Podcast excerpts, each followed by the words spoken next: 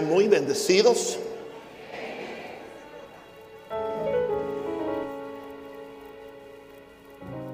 El amor de Dios, la gracia de Jesús, la comunión del Espíritu Santo sea con todos ustedes. En el nombre de Jesús. Amén, amén y amén. Gloria a Dios.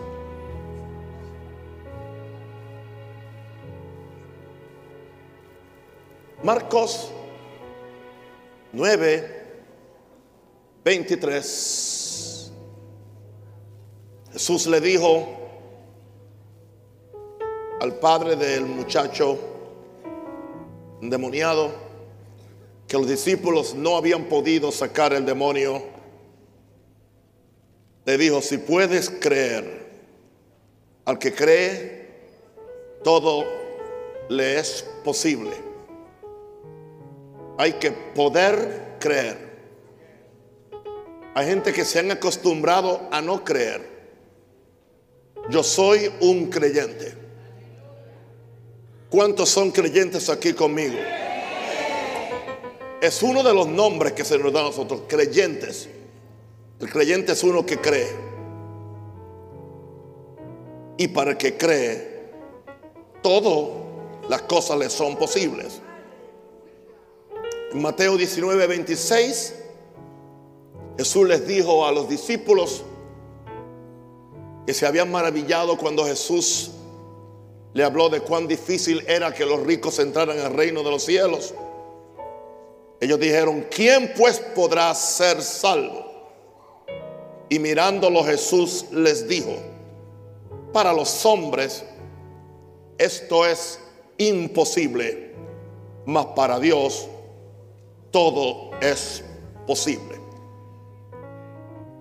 Usted tiene aquí dos lados del asunto de la fe y del creer. En Mateo 19 tenemos la seguridad salida de los labios de Jesús. Para Dios todo es posible. Así que con Dios no hay problema. El problema nunca está con Dios.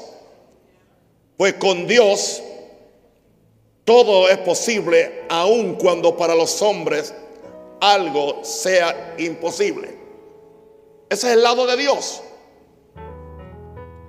Y si solamente dependiéramos de ese lado, no tendríamos ningún problema con la fe. Pero entonces está el lado mío, el lado humano. Al que cree, todo le es posible. O sea, para que todas las cosas de Dios sean posibles, no para Dios, sino para mí, tengo que creer. Una cosa es fe y otra es creer. Pues creer es poner la fe en acción. Gente que dicen, tengo mucha fe, pero la tienen. No la sueltan. No la ponen en ejecución. Hablemos del poder de esta fe. Una fe diferente que tenemos hoy que se supone que sea aún superior a la fe que encontramos en la galería de la fe de Hebreos 11. Habla desde Abel, Moisés, los profetas, los mártires. Pero entonces ahora Pablo nos hace una declaración muy poderosa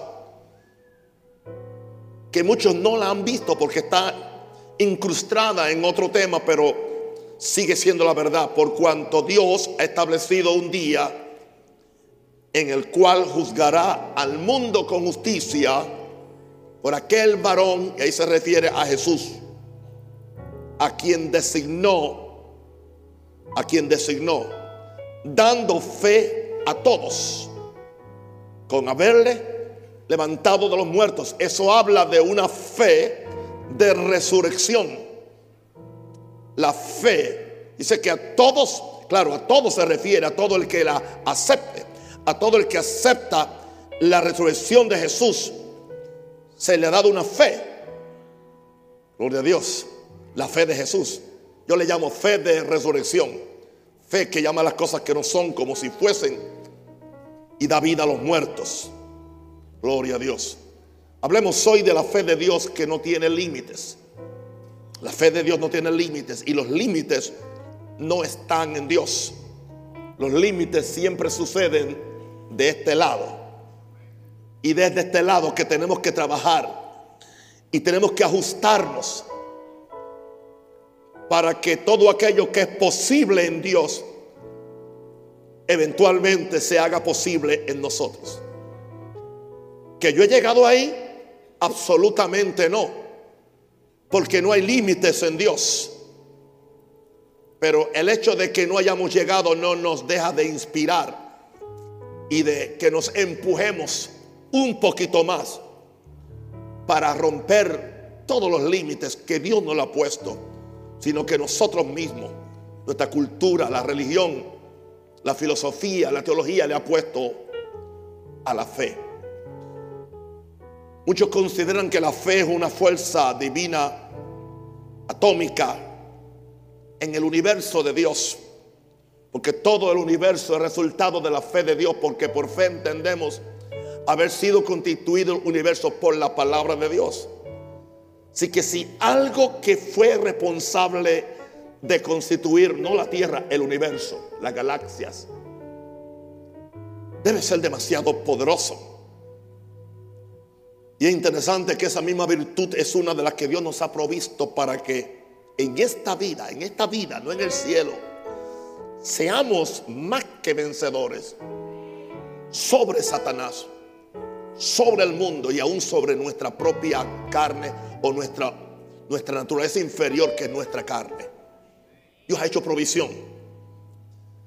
Y muchas veces nosotros juzgamos la viabilidad de la fe de Dios por nuestra condición. Y tratamos de acomodar a Dios a mi problema. Totalmente igual. Nunca vamos a poder conseguir que esa fe en nosotros explote.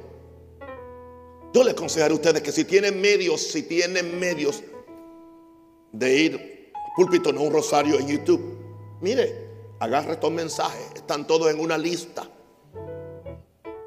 Escúchelos una vez más, porque usted no escuchó todo.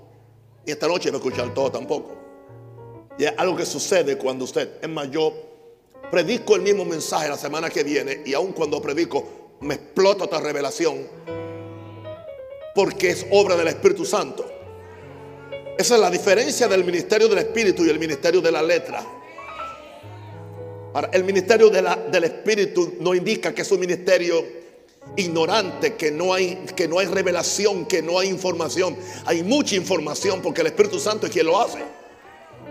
Pero no es una letra seca, dogmática, filosófica simplemente que no cambia a nadie. Jesús no ha puesto límites a lo que la fe de un creyente puede atentar y lograr. Por eso el principio, la ley de fe, es conforme a tu fe te será hecho. Esa es una ley de fe, conforme a tu fe será hecho. No conforme a, tu problema, no conforme a tu, a tu dificultad, no conforme a tu desafío, ni aún conforme al poder de Dios. Caen en nuestro regazo, en, nuestra, en, nosotros, conforme a mi fe será hecho. Así que si una persona puede explorar esos territorios, nada le es imposible. Porque Jesús nunca puso límites a lo que la fe de un creyente puede atentar y lograr. Y Jesús nunca desestimó, desanimó a nadie que vino en fe. Y Él le contestó, de acuerdo a la fe de esa persona. Él siempre motivó a los hombres a creer y los exhortó duramente cuando no actuaron en la fe que él esperaba de ellos, especialmente si habían estado con él algún tiempo, especialmente a sus discípulos. Jesús nunca tuvo que regañar a un extranjero en cuanto a la fe. Solamente tuvo que hacerlo con sus discípulos, porque al que más se le da, más se le requiere no tuvo que regañar al, centurión. Es más, admiró su fe. Aleluya. Dice, ni aún en Israel he hallado tanta fe. No tuvo que regañar a la mujer cananea o sirofeniza, sino que dice, mujer, grande es tu fe. interesante que a su discípulo, al que tuvo la revelación de quién era Jesús, tuvo que darle un aloncito de oreja. Hombre, ¿qué te pasó? ¿Qué dudaste? ¿Dónde está tu fe? ¿Se da cuenta? O sea, que estar en la iglesia no es garantía que tú vas a tener fe. Que aún estar oyendo, oyendo la mecánica de la palabra, Padre Santo, oyendo simplemente la palabra no, no te garantiza que hay fe. Porque la fe es un espíritu que se capta, no es una doctrina que se aprende.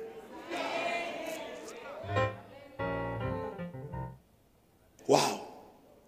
Imagínate, si una fe como un grano de mostaza puede mover un monte al mar, ¿qué sucedería si le pudiéramos quitar los límites a la fe de resurrección que el Señor Jesús ha puesto dentro de nosotros, pero está escondida? Es una semilla muchas veces que no le hemos permitido que germine en el terreno de nuestro corazón. En primer lugar, quizás el corazón está dañado, está estéril, no lo hemos abonado, no lo hemos eh, eh, abierto el surco para que esa fe crezca en nosotros. Gloria a Dios. La fe que dio lugar a la creación de este universo con la palabra de Dios. La fe que operó en Jesús como un siervo sujeto a la voluntad y a la dirección de su Padre. Porque Jesús no operó como hijo de Dios. Su título favorito era el Hijo del Hombre.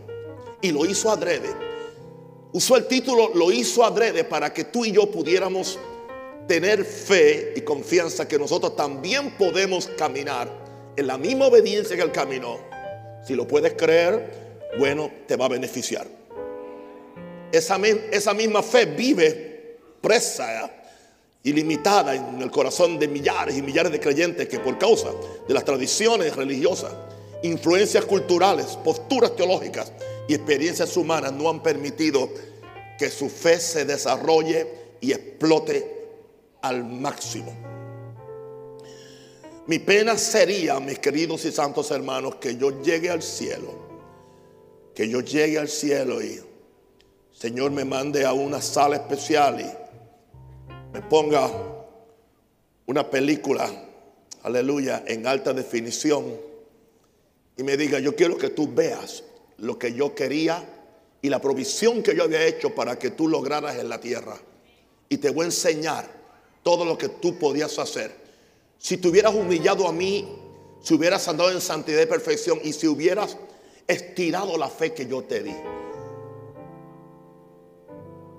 Yo tiemblo de pensarlo, porque aún yo me siento muy corto en mis logros de fe. Y digo esto con mucho amor, con mucha, con mucha humildad. Imagínense qué sería eso. Pero imagínense para aquel que no ha hecho nada. Aleluya. Yo sé que si a alguno le van a pasar una película de lo que hicieron en la tierra, cinco minutos de video ya y ya. Y eso es sin contar la entrada y la salida del video.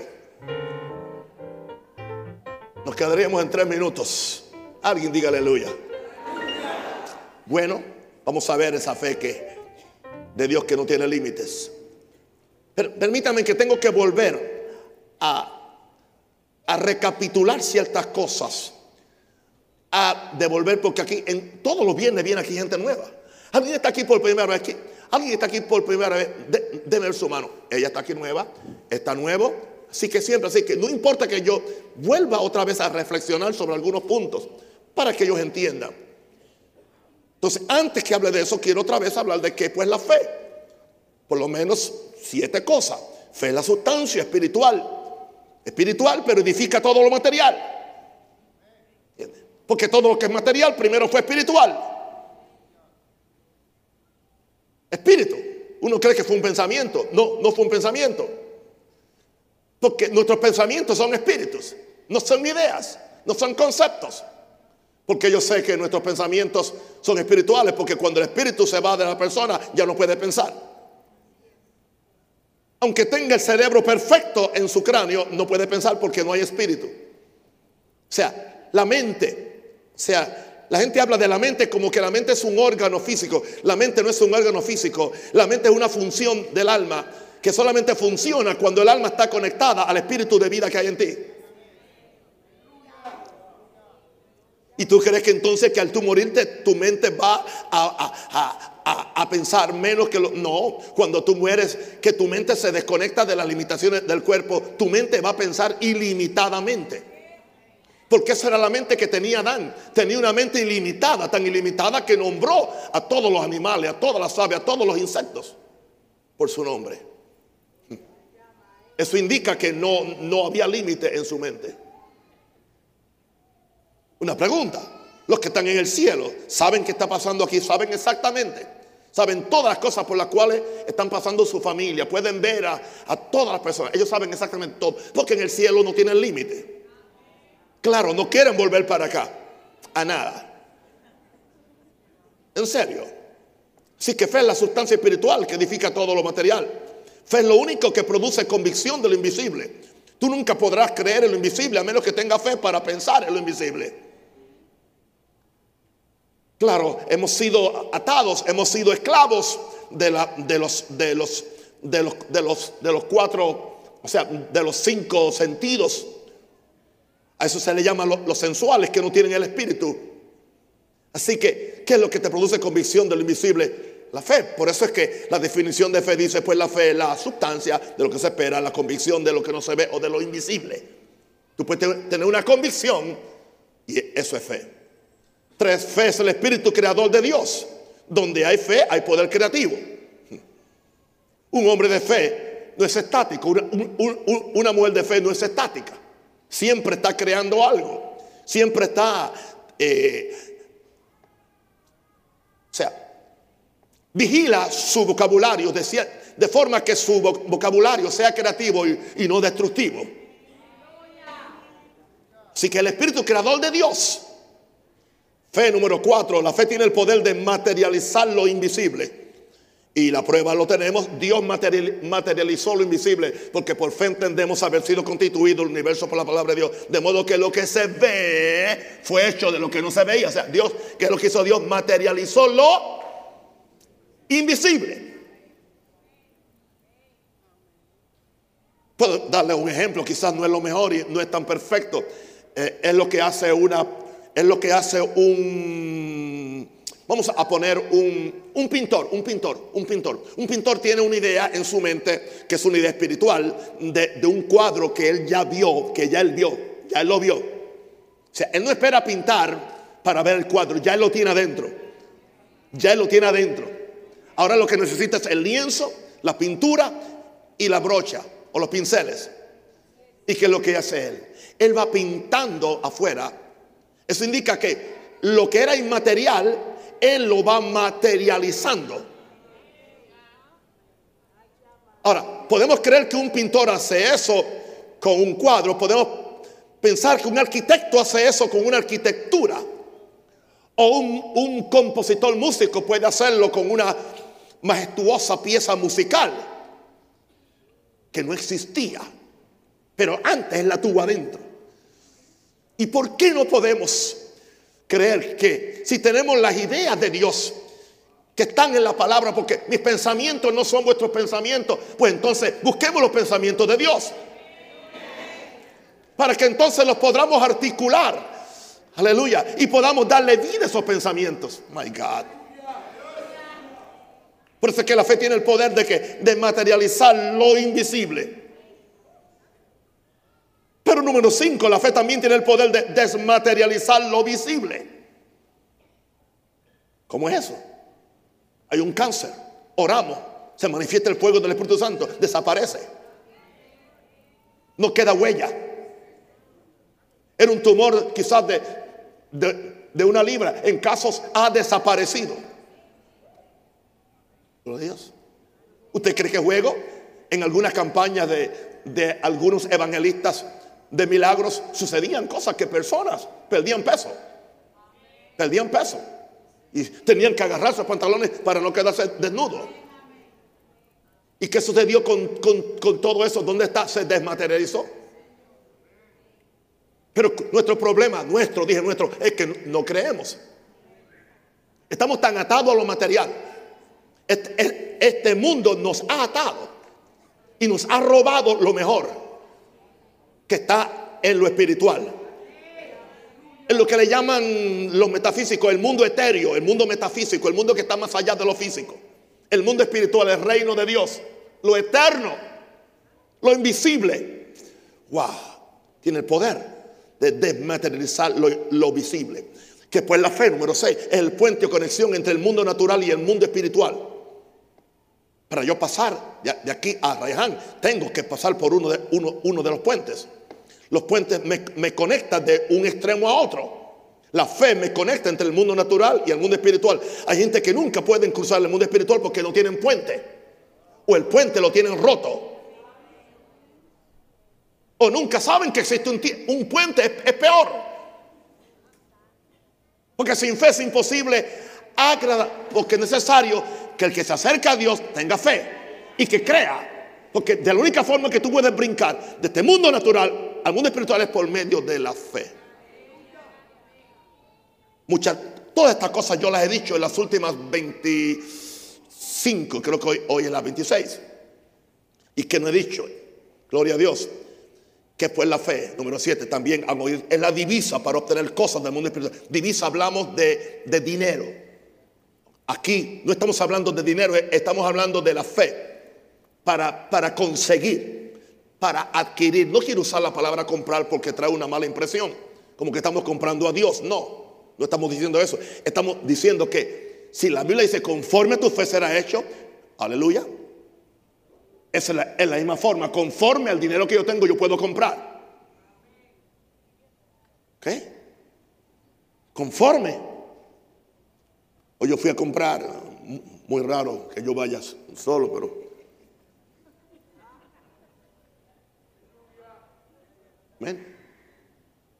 No es que compré de acuerdo a lo que tenía, pero si yo hubiera tenido menos de lo que la caja registró, no me lo podía llevar a casa. Porque no tenía la divisa suficiente. ¿Sabe cuál es el problema con la iglesia? Que no tiene la divisa de fe suficiente. No para comprar, para adquirir lo, lo, que hay en el mundo espiritual que es tuyo. Pero Dios no te lo puede dar simplemente así, porque nos haríamos unos malcriados. Y aún así somos malcriados y vagos y perezosos. Especialmente con este sistema que nos dijo, simplemente haz esto y viene lo otro. Y es como una manipulación, pero no hay ningún tipo de responsabilidad.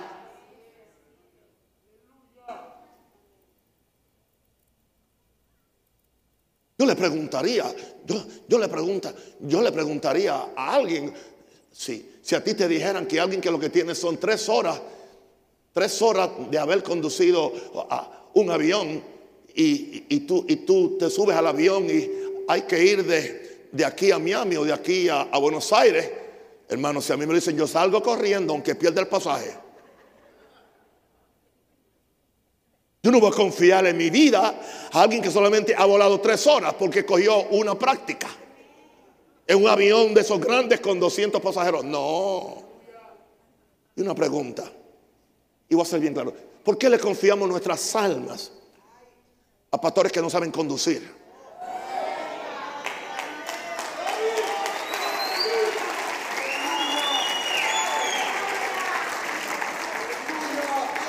Estoy con él porque es mi primo, es un amigo, es un cuñado. Hay que ayudarle. Yo, a mí me importa. Si ese piloto es mi hermano, goodbye.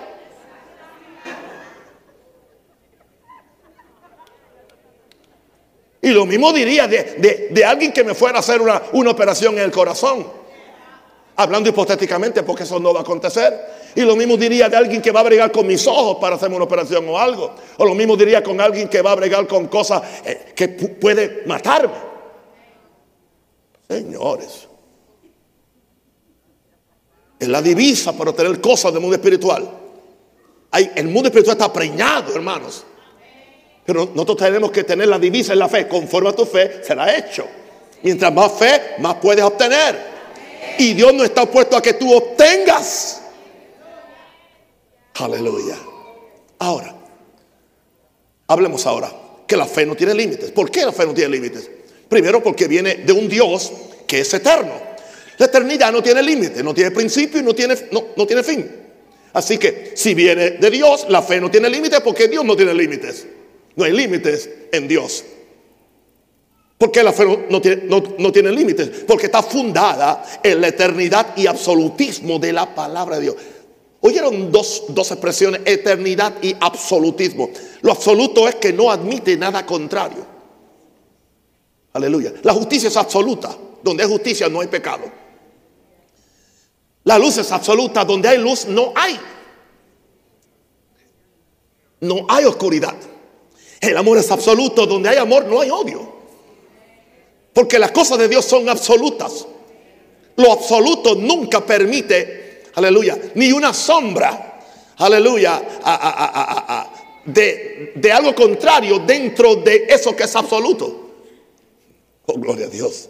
Cuando decimos que la palabra de Dios es absoluta y es eterna, así es Dios porque así es Dios. Entonces la palabra que Dios nos trae está fundada en que Dios es, eterno y es absoluto. Por eso es que la fe no tiene límite. Número tres, la fe no tiene límite porque cuando la fe de Dios se convierte en tu fe, en tu fe, cuando la fe de Dios se, se convierte en tu fe, ¿cómo que mi fe? Entonces, papá, usted tiene fe en su fe. Bueno, en un sentido, tengo que tener fe en mi fe. Porque la Biblia habla en unas cuantas ocasiones, tu fe, habla de tu fe. La fe, que es la fe de Dios, que es la fe de Jesús, que es la fe de, la palabra, nunca se va a convertir en mi fe hasta que yo no la haya recibido, la haya digerido, la haya en un sentido organizado y estructurado dentro de mi corazón. Cuando la fe de Dios se convierte a la mujer del flujo de, sangre, Jesús le dijo, tu fe te ha salvado, tu fe. O sea que se convirtió en su fe. A la mujer sirofeniza le dice, vete y conforme a tu fe, te será hecho. Al ciego Bartimeo le dijo, aleluya, de acuerdo a tu fe ha sido hecho. A Pedro se le dijo, lloro que tu fe no falte, tu fe. O sea que la fe le puede, le puede faltar. Aleluya. La Biblia dice que la victoria que ha vencido al mundo es nuestra fe, nuestra, nuestra. No dice la fe de Dios. Ahora, claro, es la fe de Dios. Aleluya. La fe de la mujer sirofeniza era la fe de Dios. La fe de la mujer del flujo de sangre era la fe de Dios. La fe de Bartimeo era la fe de Dios. Pero tuvo que convertirse en la fe de la persona, del objeto que va a recibir el milagro. Son principios de fe que no se entienden. Y el tema de la fe se ha tratado tan, tan, tan, tan, tan, tan liviano. Hermano, yo no creo que yo he perdido el tiempo, aleluya, usando 30 viernes. Eso indica que no tengo otra cosa de, de qué predicar. Pero es que yo vi la necesidad. Porque esto va a quedar ahí por, por, por, por muchos años, ahí. Y estos son mensajes que no son mensajes de moda. O sea, no es un mensaje que ya el año que viene no, no está patente. Sigue patente porque es como la palabra de, la palabra de fe sigue siendo patente. La fe, no, la fe no tiene límite. Por eso, número cuatro, el poder del dicho, conforme a tu fe será hecho. Ahí hay mucho. Hermano, ahí hay mucho que entender, ahí hay mucho que estudiar y ahí hay mucho que aún no sabemos. Conforme a tu fe conforme a la medida de tu fe, conforme a tu habilidad para creer, conforme a tu habilidad para conquistar y creerle a Dios, te será hecho. Porque la fe no tiene límite. Porque para el que cree, todo es posible. Todo es posible. Wow. Es un cheque en blanco. Aleluya. La fe, la fe no tiene límite porque la fe vence al mundo, vence al diablo y vence todo lo natural. No tiene límites. Repito, no tiene límites porque la fe vence al mundo, al diablo y todo lo natural. ¿Por qué la fe no tiene límites? Porque nos conecta con un Dios. Nos conecta. El que no tiene fe está desconectado porque sin fe, sin fe es imposible. Porque nos conecta con un Dios que hace todas las cosas, todas las cosas, claro, para el que cree. Mucho más abundantemente de lo que pedimos o entendemos. Pero hay una cláusula, según el poder que actúe en nosotros. ¿Cuál es el poder que tiene que, actuar en ti? El poder de la fe. El poder del Espíritu Santo. El poder de la persistencia. Aleluya. Para que entonces Esas cosas que Dios hace mucho más abundantemente de lo que pedimos, tienen que pasar por ti. Porque todas las promesas de Dios son en el sí y en el amén. Pero hay una cláusula más por medio de nosotros. Dios nunca hace nada que no pase por el vientre del ser humano. Dios te ha envuelto a ti y me porque Dios, Dios te quiere hacer parte del, del milagro. Para hacerte responsable y para producirte gozo de que tú pudiste ser colaborador de Dios. Dice, somos colaboradores de Dios. My God. Que muchas palabras ricas hay en esta Biblia. Antiguo y Nuevo Testamento. Que mucha revelación hay. ¿Y por qué nos hemos limitado simplemente a algunas pequeñas historietas para recoger ofrendas? Con razón el pueblo perece por falta de conocimiento. Oh, la, la fe no tiene límites. Ahora, la fe no tiene que ser limitada por estas cosas que voy a mencionar. No tiene que ser limitada. Es la actitud mía hacia, estas cosas lo que puede limitar mi fe, pero no tiene que ser limitada. O sea, las circunstancias externas no deben limitar mi fe, porque mi fe no es, no viene de las circunstancias eternas y no debe estar basado en lo que yo veo, en lo que yo siento o en lo que me sucede. Mi fe tiene que estar hay una lección que se llama punto fijo para tu fe. Cosas en las cuales tú vas a fundar tu fe. Hay gente que tiene fe cuando las circunstancias externas son, son, son, son perfectas. Pero así cualquiera tiene fe. Porque la fe es para tú a, vencer los retos, vencer los desafíos. Porque fe es la victoria que vence al mundo y el mundo es antagónico. Así que la, fe no tiene que ser... Satanás se va a encargar de dañar tus circunstancias externas. Para que tú dejes de mirar al Dios que hizo los cielos y la tierra y empieces a mirar las circunstancias externas. Marta y María estaban viendo las circunstancias externas que ya Lázaro hedía con cuatro días de muerto. Jesús no estaba mirando las circunstancias externas. Tanto así que Jesús nunca aceptó que estaba muerto. Él dijo, Él duerme.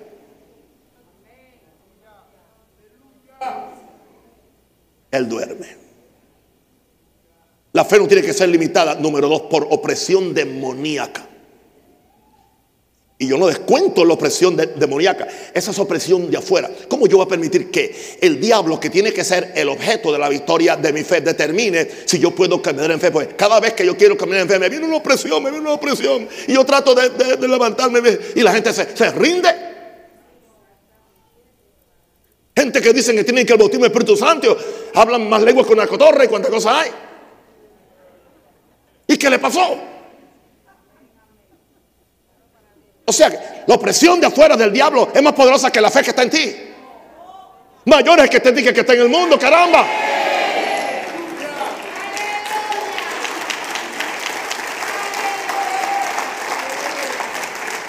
Hay gente que siempre está oprimida y perseguida. Viven perseguidos porque ellos creen que Dios le va a contestar porque ellos se hacen la víctima. Y el diablo se ríe de ti. Yo no soy víctima, yo soy victorioso. Día conmigo, no soy víctima. Soy victorioso. ¿Dónde está mi gente en Panamá? ¿Dónde está? ¿Dónde está? ¿Dónde está? ¡Eh!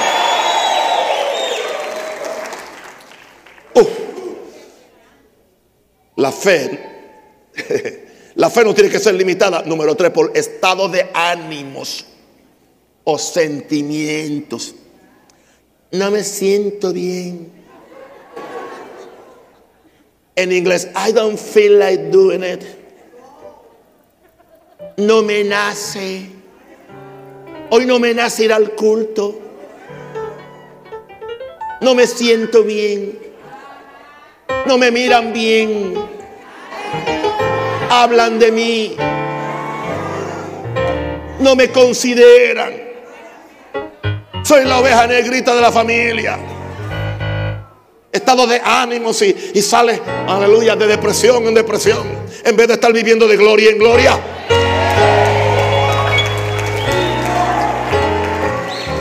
Porque tú vas a permitir que el estado de, de ánimo, aleluya, limiten tu fe. Los estados de ánimo son, hermanos, son, son normales. Son normales. Gente que cree, oh, yo quisiera ser como, como papá Naúm. Él se levanta, él se levanta de, de, la cama con una profecía, aleluya, y con cinco visiones de Jesús.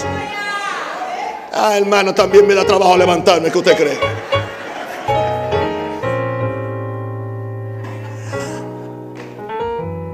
Aún esa, esa hora de oración que hago por Facebook los, los, los jueves, gloria a Dios, al principio no es fácil. Al principio, y eso que yo me levanto una hora antes para, para, para que mi espíritu esté ya un, un, un poquito entonado, pero aún así, esos primeros, como que los primeros 10 minutos estoy haciendo fuerza ahí en lo que conecto. Porque yo no, yo no quiero, o sea, yo quisiera seguir durmiendo. Número cuatro, la fe no tiene que ser limitada por la oposición y opinión de la gente. La gente se te va a oponer. Y mientras más ignorantes son, más se te oponen.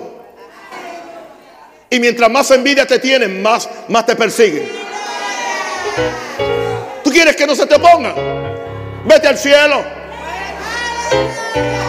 ¿Tú quieres que no se, que no se te opongan? No, no hagas nada de valor. No sobresalgas en ninguna área en tu vida. Si eres fracasado, la gente ni te mira. Y nunca van a hablar mal de ti. Solamente te cogen pena. Bendito. Mira cómo está fulanito. Vamos a tirarle, aleluya, un kilito. Ahí ya.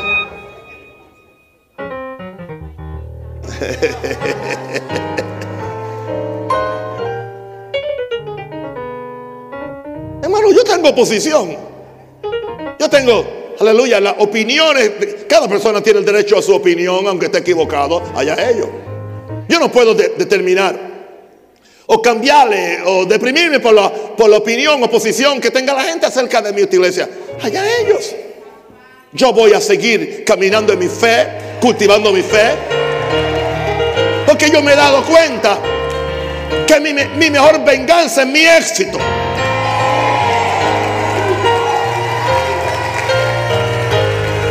Y sin fe no hay éxito. Número 5, la fe no tiene que ser limitada por experiencias propias o de otros. Es que una vez lloré y no pasó. Yo también he llorado algunas veces y tampoco ha pasado. O la experiencia de otros. No, yo, yo no entro porque yo sé lo que le pasó a otro y yo, yo no voy a arriesgarme. Entonces tú estás ahora, estás sujetando tu fe a lo que le pasó a otro o a lo que no le pasó. Es más, no debes sujetar tu fe ni a lo que a ti no te pasó, te pasó anteriormente. Porque cada aventura de, de fe es nueva. Yo he estado enfrentándome a aventuras de fe por 41 años, diferentes cosas, oh hermano, creyéndole a Dios por cosas, y nunca ha sido igual. Es más, nunca puedo apoyarme en la forma como Dios lo hizo la última vez, porque no sucede igual. Nunca. Yo no puedo usar mi experiencia propia o, o la de otro para lo próximo que Dios va a hacer. Gloria a Dios. La fe no tiene que ser limitada por debilidad humana. Debilidad humana. Diga el débil, ¿qué? Fuerte soy. Mi poder se perfecciona en tu debilidad, le dijo el Señor Jesucristo, le dijo a Pablo, mi poder se perfecciona. Así que no. Hay veces que en tu debilidad es cuando la fe se manifiesta más grande porque para que tu confianza no esté puesta en la sabiduría de los hombres, la tuya sino en el poder de Dios. Gloria a Dios. Ah, número siete. Pastor, es que yo no tengo habilidades, no tengo destrezas, no tengo talentos. Bueno, hermano, hay doctores en filosofía y letras de Harvard, de Yale, en las esquinas, en las calles de Estados Unidos. Homeless le llaman indigentes. No tiene que ver nada con tu habilidad, tu destreza, tu talento. Yo te garantizo a ti, y quiero retar aquí al que se crea que tiene menos habilidad, menos destreza y menos talento. Yo te garantizo a ti que si tú te metes a buscar a Dios, agarras el libro de la sabiduría que es la Biblia. Hello. Y vienes con un corazón abierto y te disciplinas a estudiar esta palabra, buscas el bautismo del Espíritu Santo y no dejas a Dios hasta que termines hablando en otras lenguas, de forma que puedas orar en el Espíritu para, para activar la sabiduría de Dios, para activar los misterios de Dios. Yo te garantizo a ti que tú te vas a olvidar de tu habilidad, tu destreza y tu, y tu talento y la fe va a retoñar dentro de ti.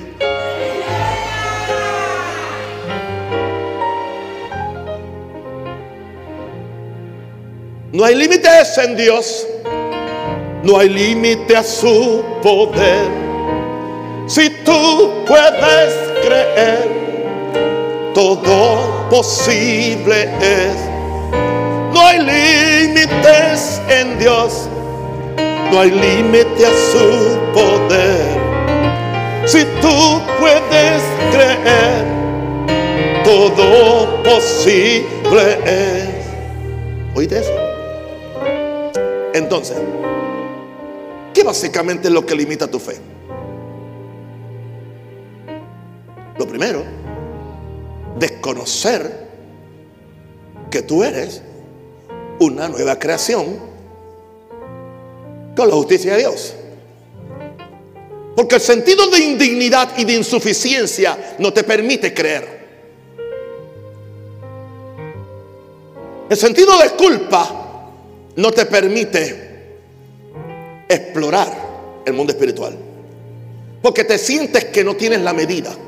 Bueno, eso se resuelve recibiendo la justicia de Cristo por el lavamiento de, la sangre. Justificados pues por la fe. Tenemos paz para con Dios. Gente te va a condenar. Gente va a magnificar tus errores. Claro, ellos excusan sus defectos y ellos ah, le ponen un lente a tus pecados. Porque así la gente hipócrita. Lo de ellos son defectos, lo de otro son pecados.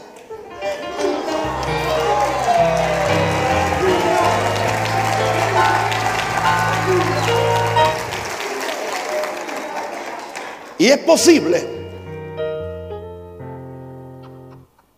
que el defecto de ellos califique más como pecado que lo que llaman pecado en ti. Por eso es que tú no puedes darte el lujo de vivir en condenación. Y tienes que aprender a combatir el legalismo. Que te impide aceptarte en el amado. Tú eres una, nueva creación. El Señor te ha hecho justo y tú vas a caminar de acuerdo a esa justicia. Pero siempre la gloria es para Dios.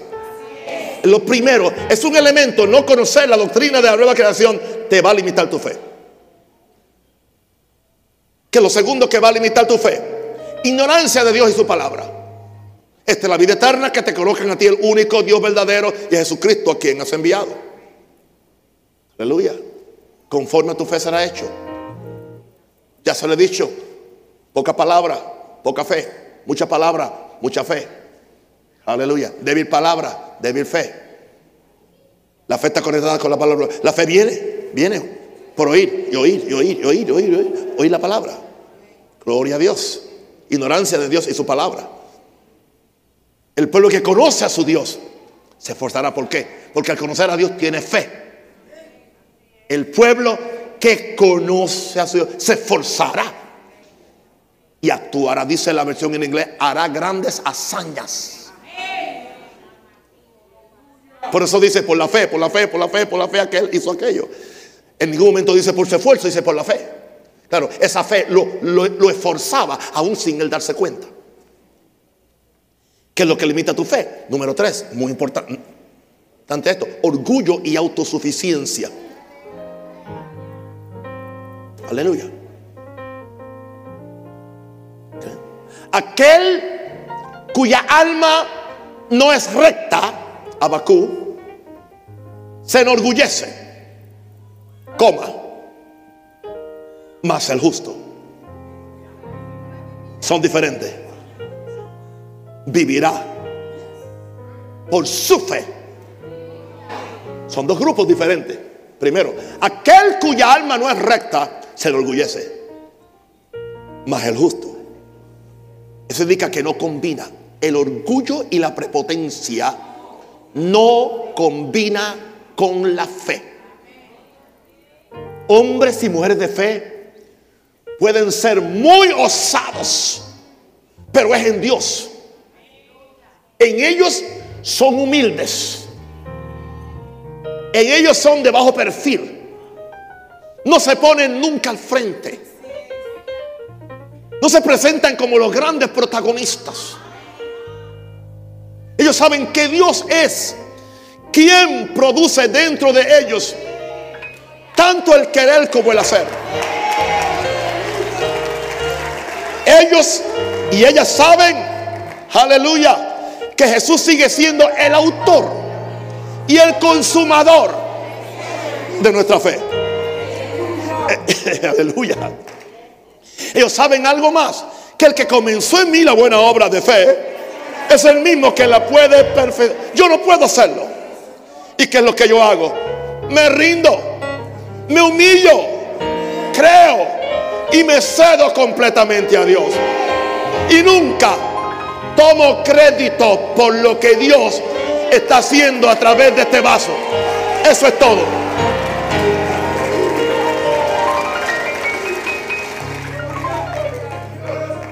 Pero eso no indica que vamos a ser perezosos y apáticos, porque lo cuarto que limita tu fe es tu pereza y tu apatía, pereza para orar, pereza para estudiar la palabra, pereza para volver a escuchar un mensaje e ir punto por punto hasta que tú agarres, hasta que le saques el jugo a ese, a ese mensaje.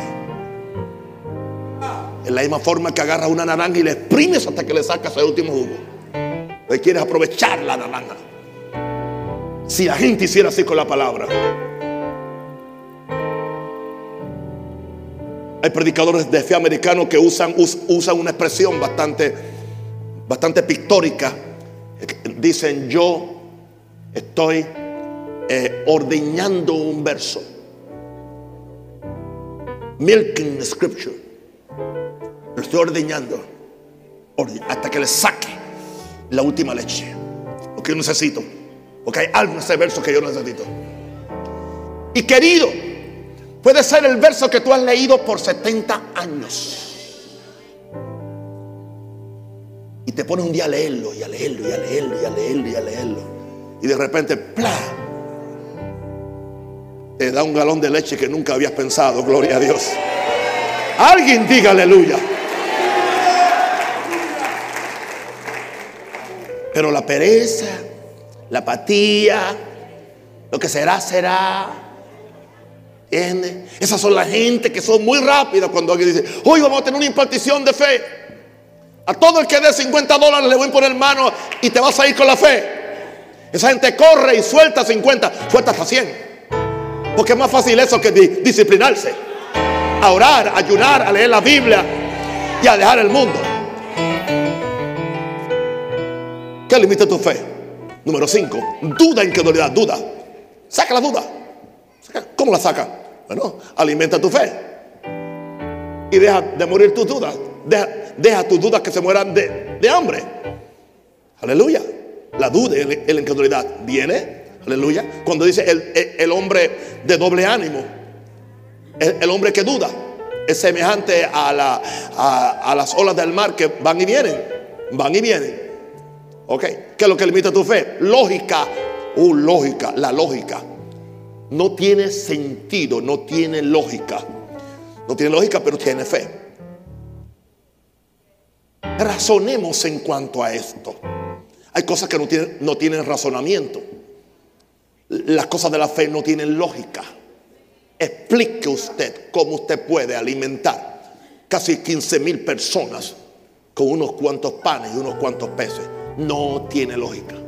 ¿Qué lógica hay en tomar unos, unos barriles de agua y convertirlos en casi 500 galones de vino? Solamente con una bendición. ¿Qué lógica tiene? No tiene lógica.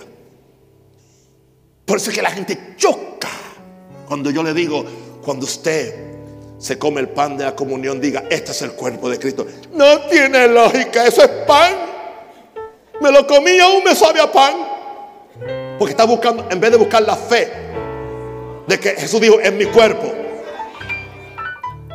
No estamos hablando de transustanciación, cambiar la sustancia tampoco. Es fe.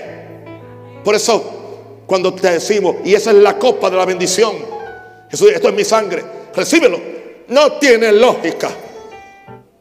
Y como todos los sistemas denominacionales y doctrinales son a base de lógica y a base de razonamiento, por eso es que no tienen avivamiento.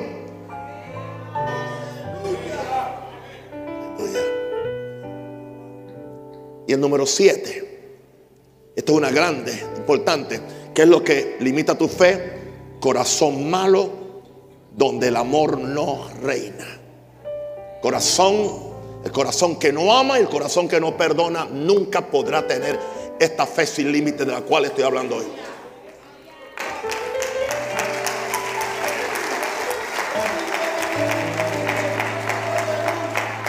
Me permiten compartirle algo que yo he experimentado por tantos años. Me he dado cuenta, cada vez, escúcheme aquí, cada uno de ustedes, especialmente los pastores que me están oyendo aquí en el mundo entero, cada vez que Dios va a hacer algo grande, algo especial, algo fuera de lo normal y que viene un nuevo nivel de alguna conquista, cada vez me doy cuenta que Satanás me provee una oportunidad.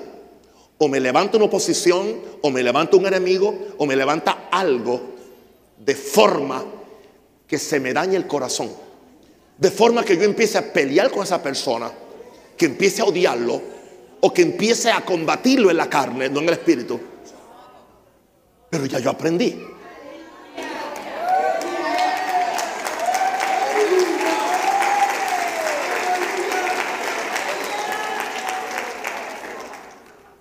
Mira, la Biblia habla de las estrategias de Satanás.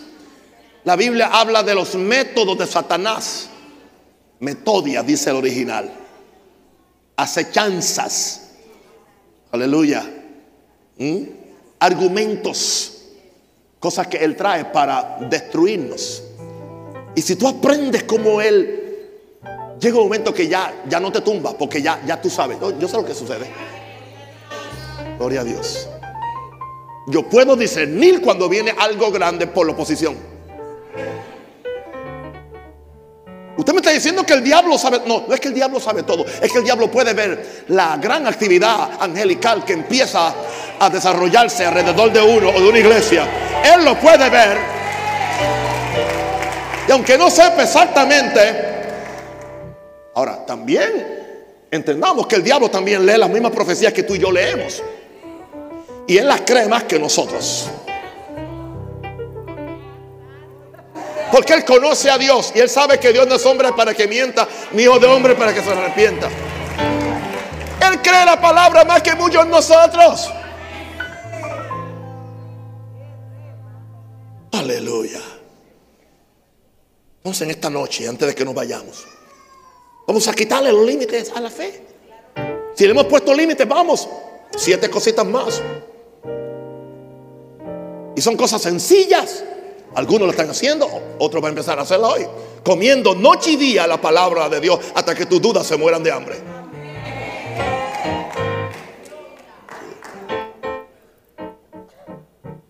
Estos mensajes los grabamos aquí en DVD, los grabamos en CD. No los ponemos a un precio, es un precio simplemente para pagar por la producción y por el material que usamos. No hacemos ninguna ganancia. Porque nosotros no, esta iglesia no es un mercado. Pero cubrimos los gastos de, del material que usamos, los CD, las máquinas o lo que sea. Y somos así. Hay muchos predicadores que ponen 15 minutos del mensaje en YouTube para que la gente tenga que comprar a fuerza el mensaje. ¿Qué hacen a un rosario? ¿Qué hace Maranata? Lo pongo completo en su integridad en menos de dos o tres días, el mensaje está completo en YouTube. Púlpito un Rosario. No hay excusa con tantos medios. Hoy hay wifi en casi todos sitios. Aún en los ranchitos por allá hay wifi. Usted encuentra wifi en todos sitios. Usted encuentra, la gente que usted cree que está más pobre, tienen un Samsung.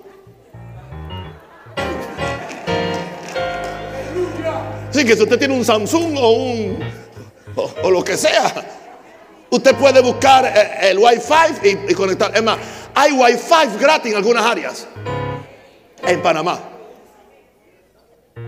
Así que, hermano, hay una provisión para que la palabra corra. ¿Para qué se va a quedar ignorante? Aunque hay gente que le conviene que te quedes ignorante. Porque así te pueden manipular. Por eso los dictadores no le permiten, aleluya, a los medios de televisión que sean libres como en América o como en Panamá. Porque a, ellos les conviene la ignorancia de la gente. Hay apóstoles y pastores que les conviene la ignorancia de la gente. Por eso le meten miedo. No oigan aún, es hereje. No vaya a Maranata, es una secta. Es miedo. Porque ellos saben que no somos secta.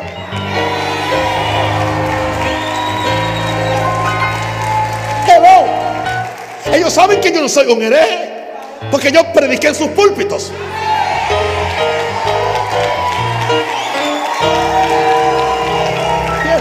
Ellos lo saben.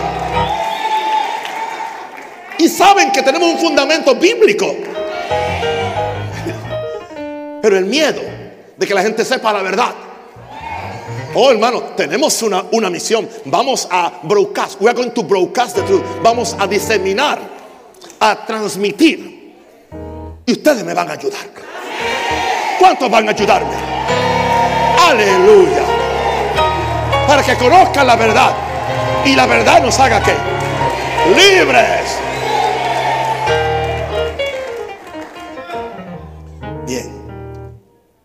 Lo primero te dije, comiendo noche y día la palabra de Dios hasta que tus dudas se mueran de hambre. Lo segundo, comunión con el Espíritu Santo para, que te revele los límites en tu mente y para que los rompas y para que te dé autoridad para echarlos fuera. Eso se llama incredulidad. Trayendo todo pensamiento cautivo a la obediencia a Cristo arrestando todos los pensamientos y todo argumento. Mira lo que dice, dice argumentos que se levantan en contra de que conozcas a Dios. Hay que tener problema en tu mente, dice argumentos que se levantan para que no tengas el conocimiento de argumentos diabólicos, culturales, teológicos, filosóficos, sensoriales, lo que sea. Gracias, Padre. Gracias, Padre. Ten comunión con el Espíritu. Conoce el Espíritu Santo de Dios. Número tres, estudia a Dios. A Dios hay que estudiarlo. Y a los hombres de fe que usaron su fe al máximo. Los hombres de fe del Antiguo Testamento. Los hombres de fe del Nuevo Testamento. Los hombres de fe de la historia de la iglesia. No estudia a ningún incrédulo. No estudies a ningún predicador cesacionista. Es una palabra teológica. Son los que dicen que los dones del Espíritu cesaron. Que el bautismo del Espíritu cesó. Que la aparición de ángeles cesó. Que los milagros cesaron. Porque ahora tenemos solamente el canon sagrado. No escuches ni leas las Biblias o libros de predicadores incrédulos. Por ética no menciono algunos nombres, pero tengo ganas.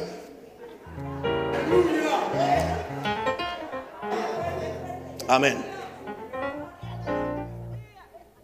No estudien los que no tienen, los que no tienen ningún fuego y después escriben un libro acerca del fuego extraño.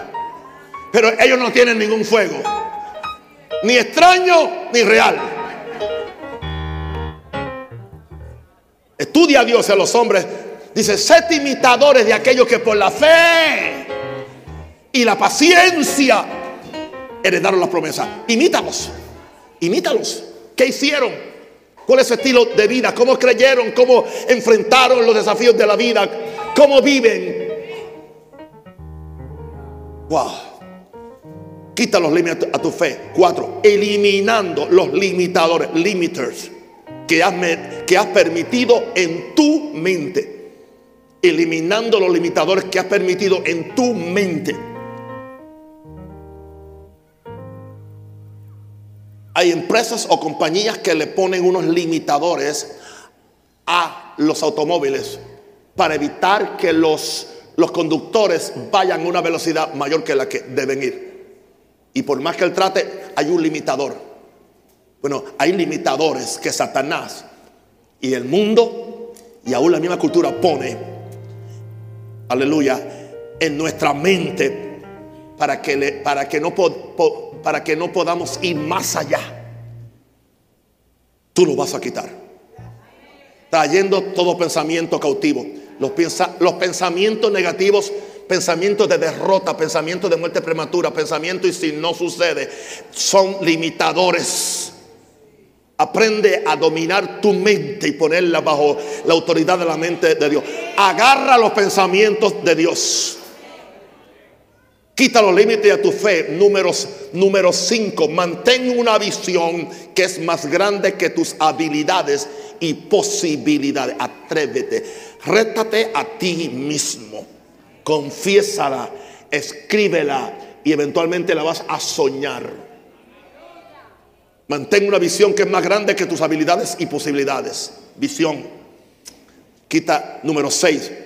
Arriesgando tu reputación tu credibilidad y tus recursos para hacer algo grande para Dios. Hay un riesgo siempre y si no sucede. ¿Y qué si sucede? Arriesgate. Tú no tienes nada que perder. Es que, y mi reputación, oiga, y si, y si la cosa explota, y, y si sucede, olvídate. Ah, Pedro arriesgó su reputación y todavía están hablando mal de él porque se hundió. Es cierto, todavía están hablando mal de, Pedrito. Mira, se hundió con Jesús.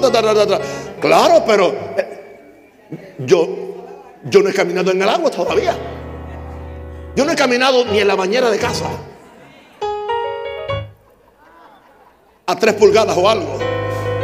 Así que yo no me atrevo, yo no me atrevo a hablar muy mal de Pedro porque yo no he caminado en la bañera aún.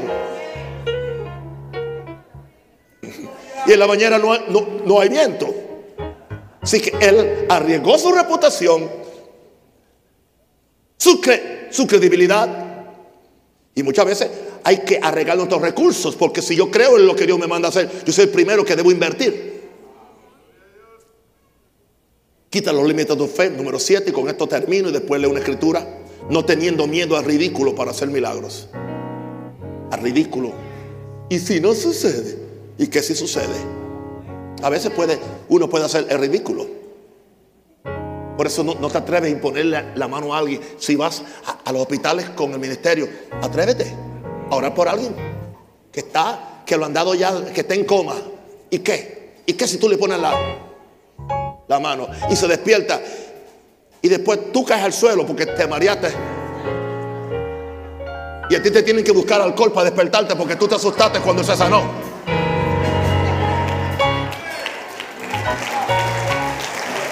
¿Por qué no? Alguien diga aleluya.